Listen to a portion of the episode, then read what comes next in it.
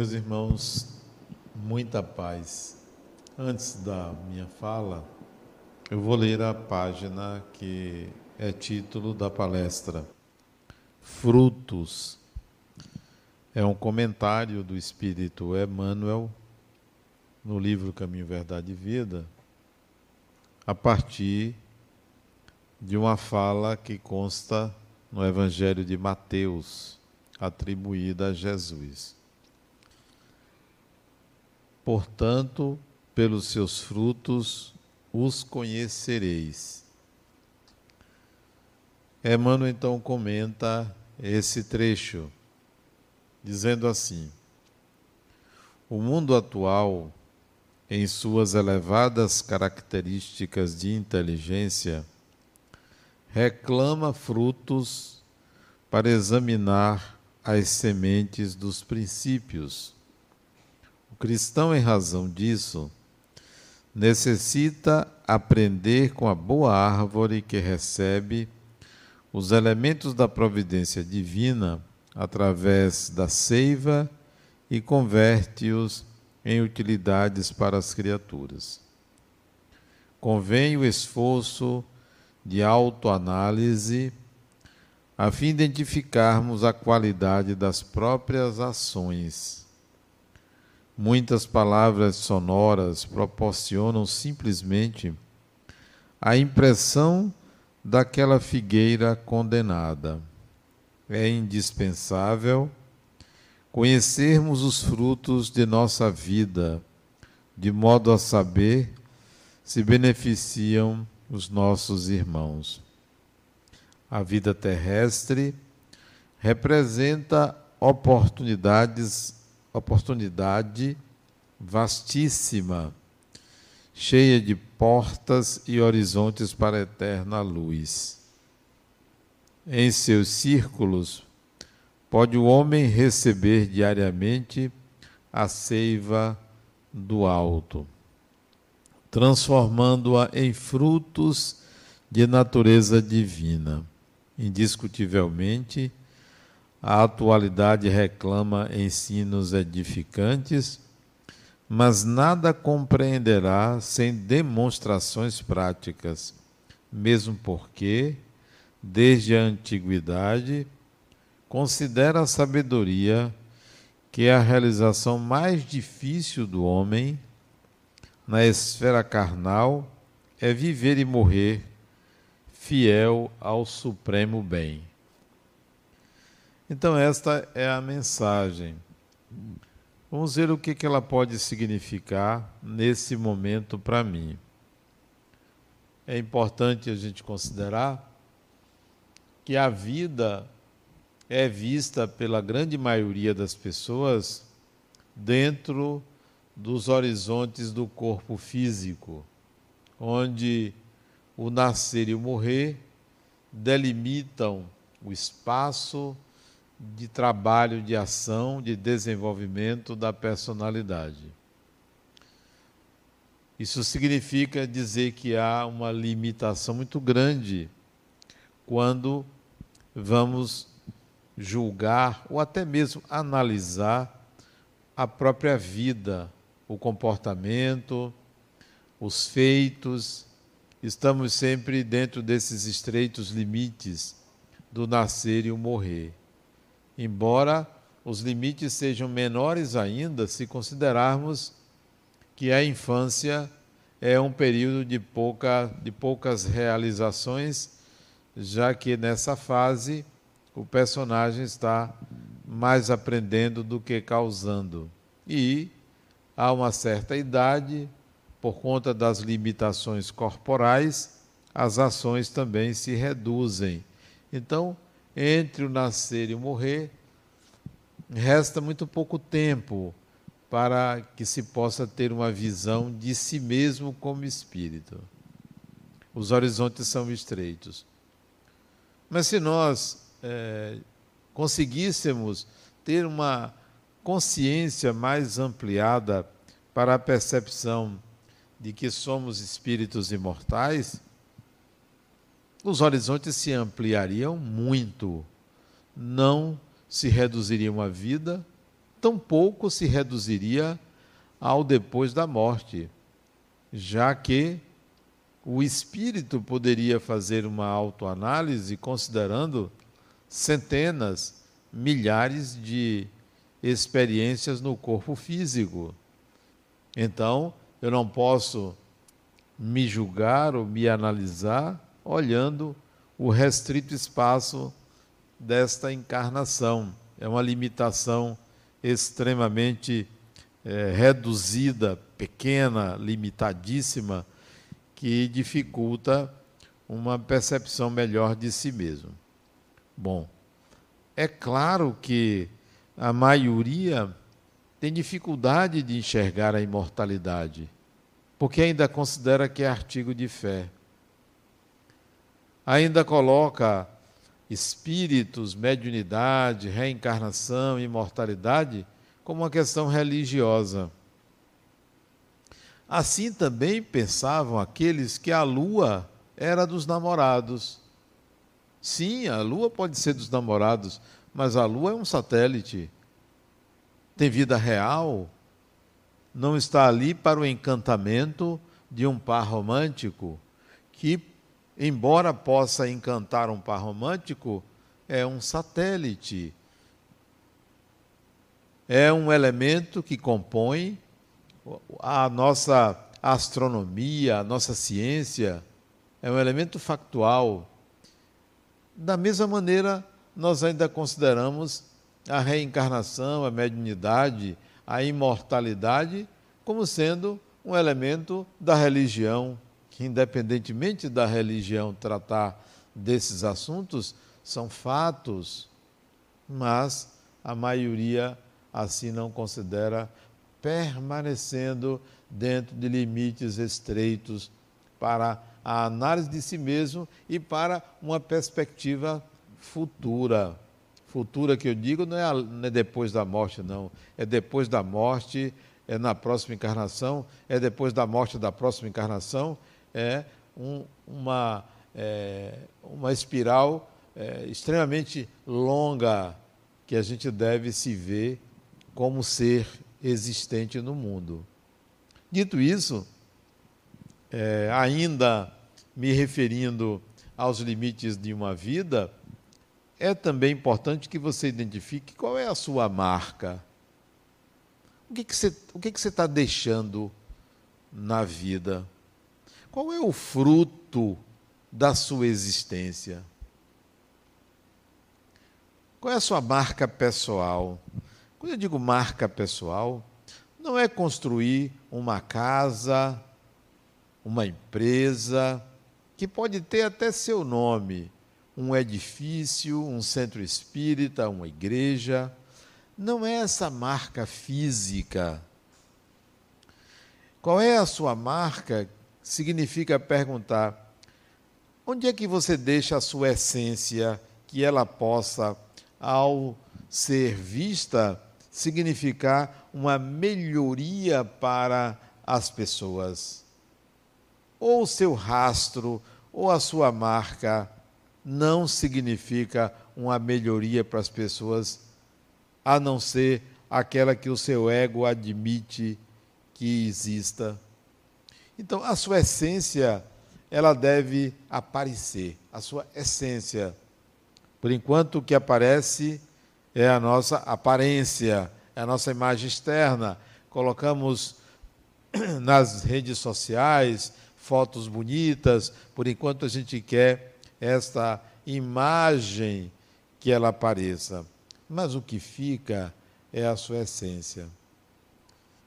Cadê a sua marca na sociedade, onde ela está. Porque um dia você volta e o que benefícios você deixou? Que projetos você iniciou? Que propostas você deixa é, na mente e no coração das pessoas com quem você contracenou? Isso é importante. Estes são os seus feitos não são os feitos físicos, são aqueles que marcaram a vida das pessoas. Como o Espírito Emmanuel diz, é muito difícil ser fiel entre o nascer e o morrer ao supremo bem. É muito difícil.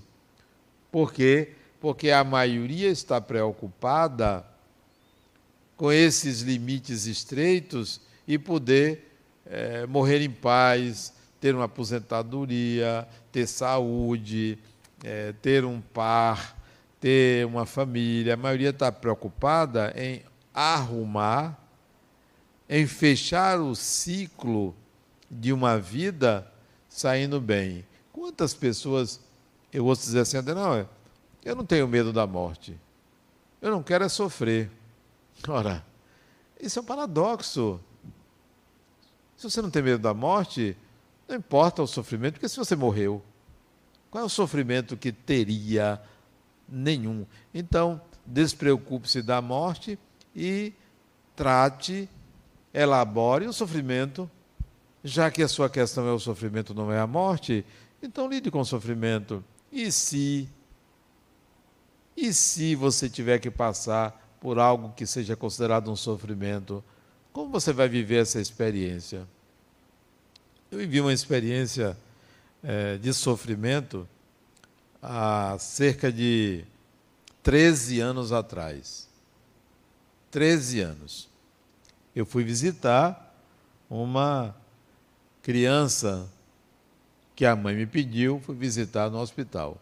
Uma criança que ia fazer dois anos, porque eu sei que são 13 anos, porque recentemente foi o aniversário de 15 anos dela, daquela criança. E eu fui ao hospital, uma UTI para criança, só tinha duas crianças na UTI, é esta que eu fui visitar e mais uma outra. E a mãe saiu, conversou comigo e eu entrei. A criança estava dormindo. Estava com respirador, estava monitorada, recebendo é, medicação via venosa. Estava dormindo, eu sentei numa cadeira ao lado da, da cama da criança e fiquei ali em oração em favor daquele espírito que estava ali é, encarnado, mas numa UTI, vivendo um momento entre estar encarnada ou desencarnar, porque ela, é, por algum, alguma medicação que ela tomou, ela entrou em choque e estava ali quase em coma. E eu fiquei ali sentado, é, orando para que aquele espírito, dono daquele corpo, se sentisse bem, não desencarnasse, porque estava no começo de uma experiência num corpo, que não desencarnasse. Não é porque a morte é ruim, não, porque você desencarnar, você vai ter que começar de novo. Não desencarne agora, não. Permaneça nesse corpo. Fiquei assim. Daqui a pouco eu ouço na minha cabeça o Espírito falar. Eu não quero viver. Eu ouvia, como quem está ouvindo a minha voz agora dentro de mim, que eu tomei um susto. Eu estava sozinho com a criança e tinha lá no outro lado da UTI uma mãe com o seu filho. Só tínhamos nós quatro. Eu não quero viver. Eu não quero essa vida. Eu não quero sofrer. Eu imediatamente disse, mentalmente: Você pediu para nascer. Lembra que foi um pedido seu? Mas eu não quero esse corpo. Você pediu esse corpo com essa síndrome. Ela tinha uma síndrome grave. Você veio com essa síndrome. Você pediu. Foi a única via que você percebeu que era necessária para o seu aprimoramento, suporte à prova. Você tem uma família, um pai maravilhoso, uma mãe extremada ao seu lado, você tem uma irmã que prometeu tomar conta de você, mais velha do que você, que prometeu, quando você solicitou, a reencarnação, ela prometeu que lhe ajudaria, porque sabia das suas limitações. E ali ficamos por uns dez minutos conversando, ela me falando que ela não iria querer passar pelas é, piadas das pessoas em relação ao corpo dela, ela não iria querer sofrer é, é, judiação das pessoas. E eu disse: olha, isso é simples. No instante passa uma encarnação. E fui conversando. Passados uns dez minutos, a voz dela desapareceu da minha mente. Eu, ela não acordou, claro. Eu me levantei e saí. Quando eu ia saindo, a mãe que estava lá no final da UTI veio na minha direção. Eu não a conhecia, nem a criança que estava ali. Ela disse assim: Por favor. Eu parei antes de sair da UTI ela se aproximou de, mim e disse: O que vai acontecer com meu filho? E na hora veio claro: ele vai desencarnar. O menino estava sentado na cama. Ele vai desencarnar, mas eu não vou dizer isso a ela. Eu disse: ele vai ficar bem. Ele vai ficar bem. E ela deu as costas, eu saí e encontrei a mãe da, da criança que eu fui visitar e contei tudo o que aconteceu na UTI, desde a conversa com a filha dela à fala sobre a outra criança. É assim que a gente se comporta, a gente não quer sofrer. Porque a gente encara a experiência aversiva como sofrimento. A gente não quer sentir a dor. A gente quer eliminar a dor, porque não entende a função, não percebe o curto intervalo de uma encarnação para quem tem um milhão de anos encarnando e reencarnando. Nós olhamos só o espaço de uma vida, não reparamos que aquilo passa a gente quer se livrar. Então não adianta você me dizer, eu não tenho medo da morte, eu não quero sofrer, porque a questão é como você lida com o sofrimento, ou como você considera a experiência como sofrimento. Mas ainda, em fevereiro deste ano, quando foi anunciada a pandemia, que nós fechamos aqui a nossa instituição, é, fechamos logo em seguida, que foi decretado o quase lockdown em nossa cidade, eu pensei assim: quanto tempo isso vai durar? Para eu preparar a minha mente, a minha consciência para o tempo em que essas restrições aconteceriam. Eu pensei assim: eu posso ir pelo mínimo ou pelo máximo. Eu vou fazer o seguinte: eu vou pelo mínimo, dois anos. Eu vou me preparar, preparar a minha consciência para passar dois anos extensivos a 20 anos. Fevereiro. Tinha gente que pensava em um mês, dois meses. O meu tempo mínimo foi dois anos. Aí eu pensei: dois anos sem trabalho, sem dinheiro, dois anos dentro de casa, dois anos sem encontrar parentes. Bom, eu vou lidar com isso. Eu vou saber lidar com isto. Acabou.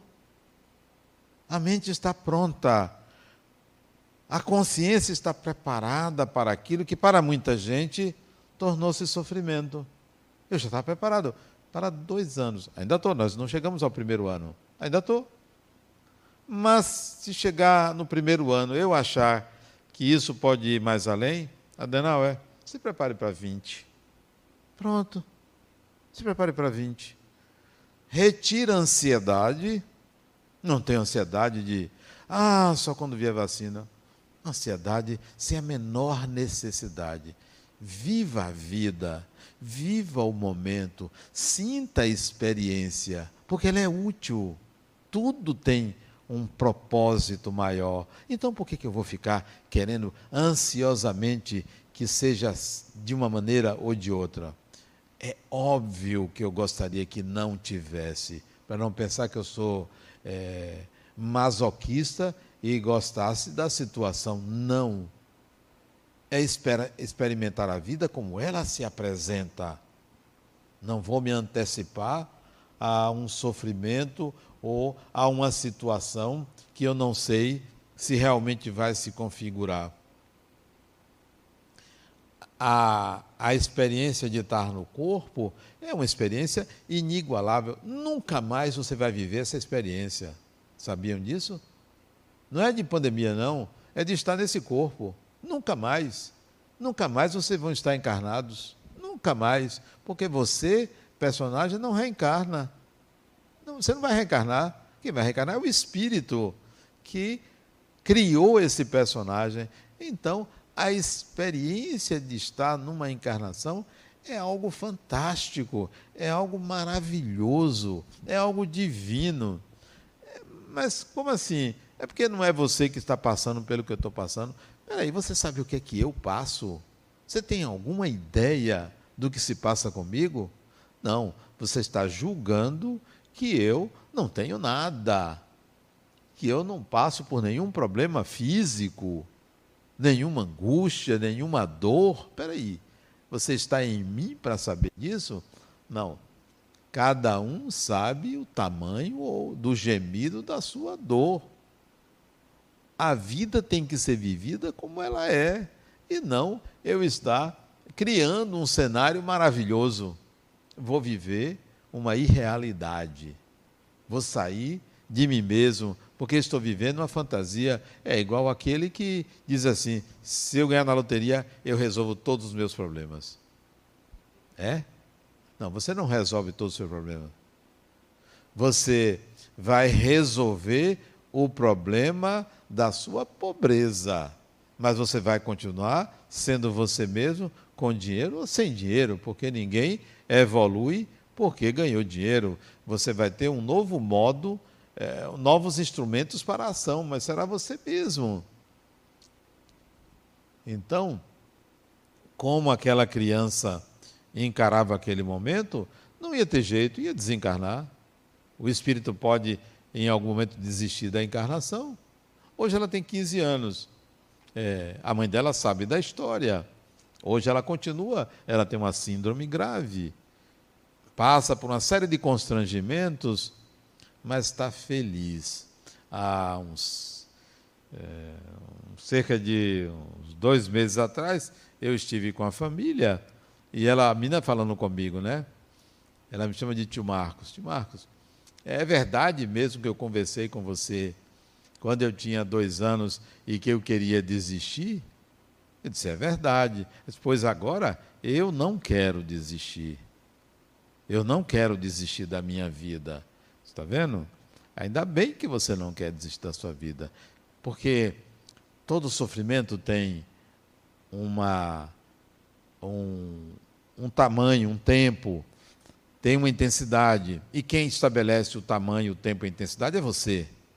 É você que estabelece quanto tempo você quer sofrer. Um minuto? 30 minutos? Uma hora? Uma semana? Um mês? Um ano? Dez anos? Cem anos? É você que estabelece. Porque se você mudar o viés para a imortalidade, aquilo não é sofrimento, aquilo é experiência educativa. Isso não é mera semântica. Porque a palavra sofrimento ecoa dentro de nós como algo ruim. E a palavra ou o termo experiência educativa funciona como algo eu estou aprendendo alguma coisa. Não está igual aos outros, mas eu estou aprendendo alguma coisa. Me lembro também que uma vez eu é, fiquei amigo de uma pessoa, ele não tinha uma perna, não tinha os dentes, é, não tinha a maioria dos dedos dele, magrinho, ele tinha um problema de coração. Eu não sei o nome dele, mas sabia o apelido dele, chamava Verdinho. Ficamos amigos, eu o via quase que semanalmente. Ele era interno do antigo leprosário de Salvador. E eu ia visitá-lo, a gente conversava muito, ele me perguntava muita coisa de espiritismo. Aquela altura eu tinha vinte e poucos anos. E um dia ele desencarnou. Teve um problema no coração. E quando eu cheguei lá para visitar, a Verdinho morreu. Verdinho morreu e disse: ah, voltou. Passaram-se uns dois anos e meio, quase três. Quem me aparece no Instituto Kardeceu da Bahia? Verdinho, com as duas pernas sorrindo para mim. Ó, oh, ele me chamava de Marcos. Ó, oh, Marcos, ó, oh, Estou feliz. Ele passou, eu acho que ele devia ter uns 50 anos quando ele desencarnou. Foram, acho que 30, 35 anos de ranceníase. Passou, aprendeu a experiência. Você precisava ver como ele, ele andava, quase corria com uma perna só e uma muleta de madeira, suja muleta. Ele andava correndo para um lado para o outro, alegre, feliz, dava risada, não aparecia um dente. Um dente. Quando me via, quando eu chegava, me via assim, me abraçava, tal, com aquele corpinho bem magrinho, né? Todo encurvado. Feliz, feliz. É como você encara a experiência. É como você enxerga aquilo que você considera sofrimento. Porque se você tiver uma visão imortalista, a consciência da sua imortalidade, você sabe que aquilo tem um tempo, você sabe que aquilo tem uma razão, tem um para quê.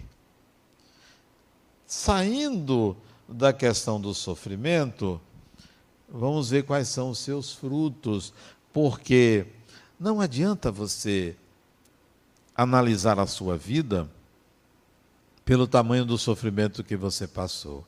É vitimização. Não.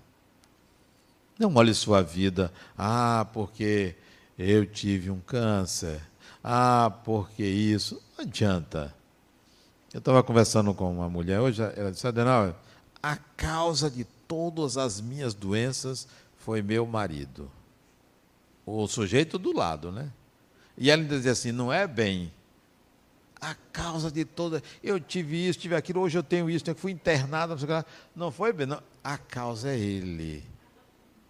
E ele ali na dele, né?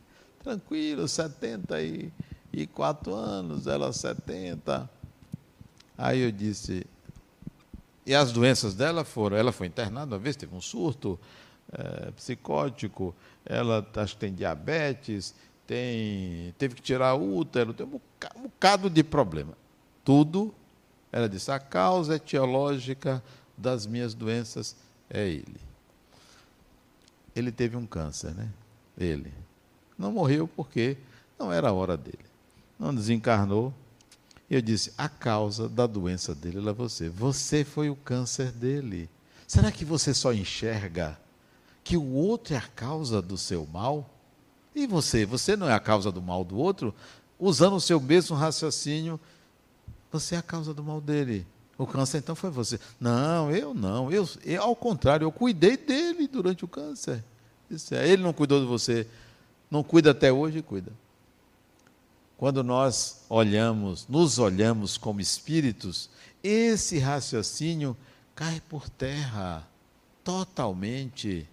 Não, não olhe para as suas doenças como marcos da sua vida. Não olhe para os seus problemas como se fossem é, a, a, a carteira de identidade de uma encarnação. A carteira de identidade de encarnação são os seus frutos. Quais são os seus frutos?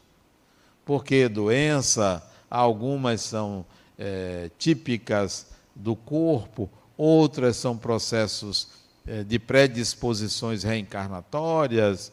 Não conte, não conte sua vida, não marque ela a partir de doenças ou de conflitos. Ah, minha vida mudou quando eu me separei. Tá, eu não quero saber se você se tornou outra pessoa, se sua vida é o antes e o depois, eu quero saber quais são os seus frutos. E não suas perdas, e não suas derrotas, e não suas decepções, e não suas doenças. Isto, isto parece um derrotismo, uma tentativa de atrair a atenção da pessoa, quais são seus feitos. E feitos não são não é aquilo que você diz que fez, é aquilo que está materializado. Está materializado. Eu deixei uma marca em meus filhos, está materializado. Eu deixei uma marca em meus amigos. Eu deixei uma marca em todas as pessoas que tiveram contato comigo. Eu deixei uma marca porque eu implantei um sistema tal. Sim. Olhe sua vida pelos seus frutos. Não olhe sua vida pelas suas derrotas, pelos seus problemas, pelos seus conflitos. Ah, tudo começou depois que eu casei. Sim, claro, você casou, você divide. Todo mundo que casa divide. Divide é, o tempo, divide a energia, divide um bocado de coisa. Mas eu quero saber quais são os seus feitos. O que, que você fez depois que você casou? O que, que você fez antes de você casar? Então, não, não vamos analisar a vida pelo lado derrotista. Não vamos analisar a vida pelos aspectos que ela, que ela apresenta, as suas dificuldades, os seus estigmas, as suas é, predisposições reencarnatórias, porque aí todo mundo vai ter Vai ser um campeonato de quem sofreu mais, de quem passou mais problemas. Grande coisa, como se na encarnação existisse alguém que não tivesse problemas. Me conte um. Ah, Jesus teve problema. Criou caso, criou problemas também. Não, não existe o ser humano ah, altamente assim santificado, iluminado, puro, que nada aconteça respirou, tem conflito. Re, basta respirar, respirou, tem conflito. Não existe, não existe ninguém que não tenha. Ah, não, é fulano de tal. Tá, vá, vá conviver. Vá conviver. Ah, mas a, na televisão a pessoa, pelo que ele fala, pelo que ele ou ela, né? Tá, sim, vá conviver. De perto, ninguém é normal. Mas de pertinho, ninguém é normal. De longe, uma maravilha. Bonito, glamuroso, né? Vai conviver. Qualquer ser humano. Mas eu não digo isso para diminuir o valor da pessoa humana. É para dizer que isto é natural. Natural. Eu quero saber sua marca. A marca é um rastro que você deixa, é um caminho e que você pode fazer ele de volta.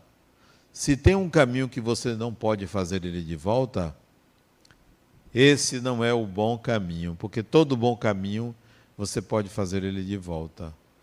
A vida é, é, possibilita isto. Por que, que a vida possibilita isso? Porque foi você quem implantou. Eu uma vez fui, fiz uma viagem para a Alemanha. Uma viagem para a Alemanha. Já fui várias vezes à Alemanha para fazer palestras, para passear e pelo menos umas cinco ou seis vezes para fazer palestra.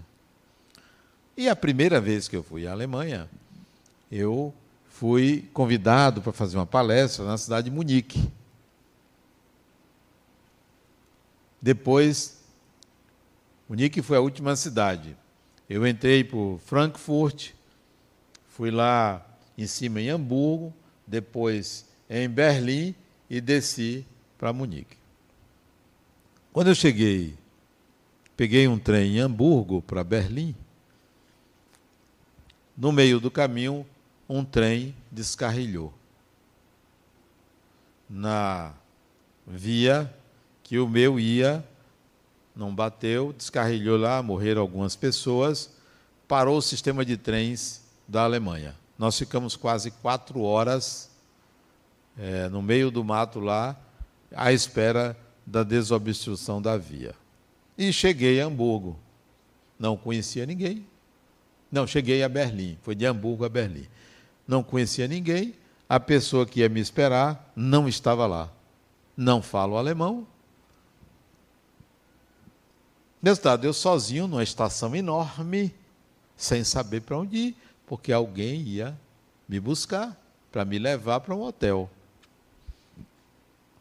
Isso deve ter uns 20 anos, ou um pouquinho mais. Pois bem, eu fiz o seguinte: eu vou pedir a algum espírito que procure a pessoa que veio me buscar e que essa pessoa me encontre. Eu vou para um lugar na estação, estação enorme, uma cidade a estação. E aí eu fui para um determinado lugar e fiquei ali aguardando. Aí, no momento em que eu vi que ia demorar, isso já estava já uma hora ali esperando, não aparecia ninguém. Uma voz me disse assim: vá para o Gleis, é, a plataforma tal, é, do trem tal. E eu fui, saí dali, fui. Cheguei lá, tinha uma pessoa com o meu nome. Aí essa pessoa me levou para a cidade de Berlim. O que, que aconteceu? Eu me instalei numa casa em que eu reconheci que eu já estive ali naquela casa. Simples assim, eu reconheci. Eu já estive aqui. Já estive aqui, me localizei dentro da casa, uma casa muito grande. E no café da manhã, eu estava eh, rodeado de pessoas naquela casa, pessoas que eu não conhecia, não conhecia ninguém ali. E sentou-se do meu lado a pessoa que me convidou, e do lado direito, a filha dela. Eu me incomodei com a presença da menina menina de uns 18, 19 anos, eu me incomodei com a presença dela. Sabe quando você sente um negócio assim? Eu não queria estar aqui, eu me incomodei. Achei que era algum espírito ligado a ela, mas eu não via nada, não percebia nada, eu só sabia que a presença dela me incomodava. Eu disse, será que essa criatura me fez alguma coisa no passado? Ou eu fiz a ela? O que está que, que tá acontecendo aqui? Eu não sabia. O que, que estava acontecendo ali? Café da manhã. Café da manhã que durou uma hora, eu ali incomodado o tempo todo, eu queria até sair dali, trocar de lugar, era uma mesa redonda. Não teve jeito, eu fiquei ali, incomodado. A menina não falava português, só falava alemão. A mãe falava português. A certa altura eu me incomodei tanto. Eu cheguei para a mãe dela e disse: Sua filha está bem? Aí ela balançou a cabeça assim. Aí eu entendi que o meu incômodo era o mal-estar dela. O café da manhã terminou, fiquei feliz porque o café da manhã terminou. Eu fui com a mãe dela, a menina foi com o namorado dela para um outro lugar. Eu fui com a mãe dela, ela me levou para uma universidade que eu queria conhecer, essa universidade lá em Berlim me ambientei, porque já conhecia mentalmente a universidade, foi ali que eu estudei, numa vida, então foi fácil. E a mãe foi me contando o problema da filha dela, né? Eu disse: Olha, sua filha está precisando de ajuda. Ajuda séria, eu não me senti bem. Parece que eu vivi alguma coisa com ela porque eu não me senti bem o tempo todo sua filha precisa de ajuda urgente. Disse a mãe dela, fiz a palestra numa galeria lá em Berlim à noite e no dia seguinte eu fui para Munique, que também reconheci alguns lugares de Munique e conheci em Munique um lugar que todo mundo deve conhecer, chamado Dachau. Todo mundo deve conhecer. É o primeiro campo de concentração é, que os nazistas fizeram na Alemanha. Dachau. 1934, foi 35, não tenho certeza não. E quando eu saí de Munique e vim para o Brasil, de volta, a mãe da menina me ligou dizendo que ela havia se suicidado no dia seguinte. Ela morreu, ela desencarnou. E a mãe me pedia que eu fizesse é, alguma mensagem para colocar na lápide da menina. E eu declinei desse convite da mãe, dizendo que eu não conhecia ela e que ela própria deveria colocar a, a mensagem que ela achasse melhor para a filha na lápide. Conto isso para colocar para vocês que o sofrimento de uma pessoa é algo muito particular, muito particular, muito pessoal e que aquilo pode ser modificado por uma visão diferente de vida, por um horizonte maior. pela percepção da própria imortalidade, não pela crença, não pela fé.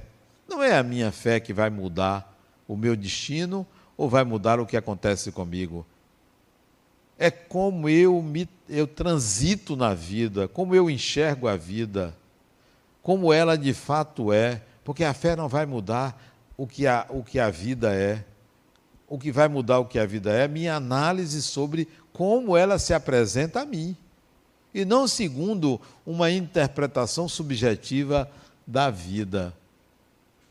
No, o fruto é, da nossa vida é aquilo que de fato a gente deixa como norma, a gente deixa como sistema, como funcionamento, como ideia para as pessoas. Ah, minha mãe me ensinou isso. Então, isso minha mãe me ensinou, isso são os frutos que a mãe deixa. Meu pai me ensinou, isso é o fruto que o pai deixa. Ou que um amigo seu alcança a partir da convivência com você.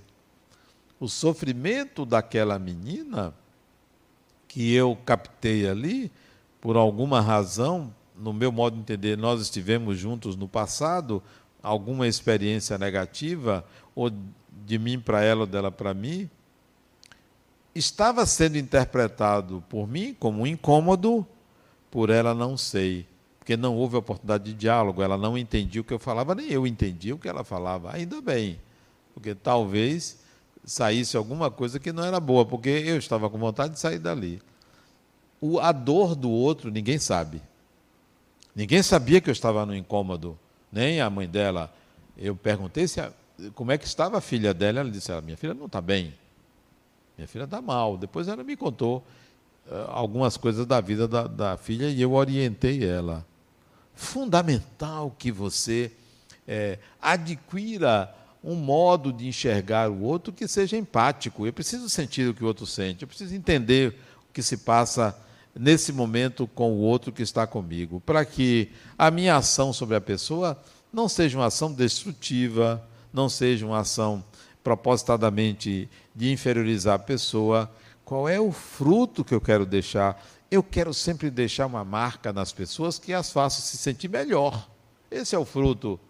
Não é não é uma obra física.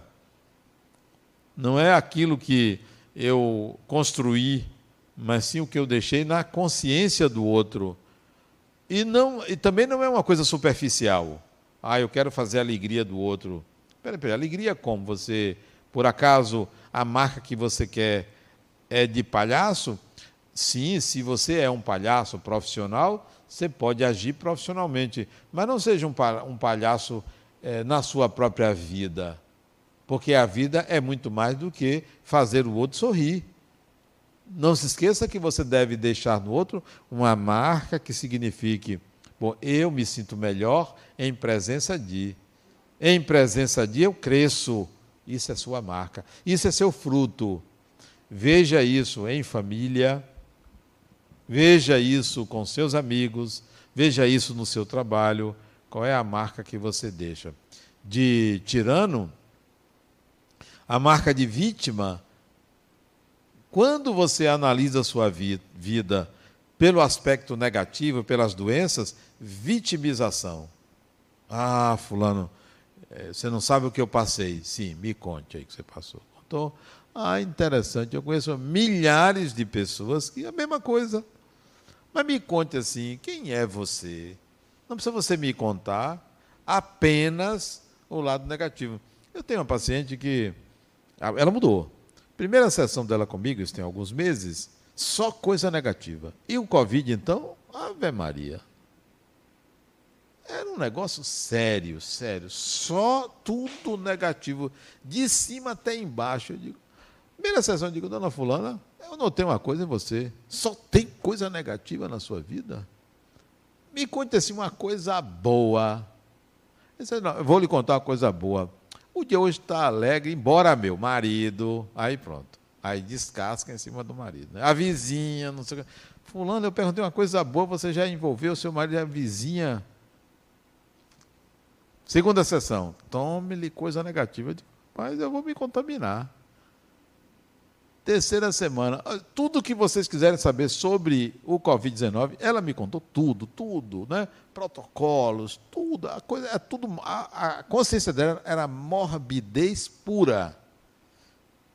Isso não são seus feitos, isso não são seus frutos. Atravesse a sua dor com coragem. Atravesse a sua, a sua dor aprendendo não atravesse se vitimizando. Não exalte a sua, o seu problema para parecer que você é a pessoa que mais sofre no mundo. Não, isso não são seus frutos.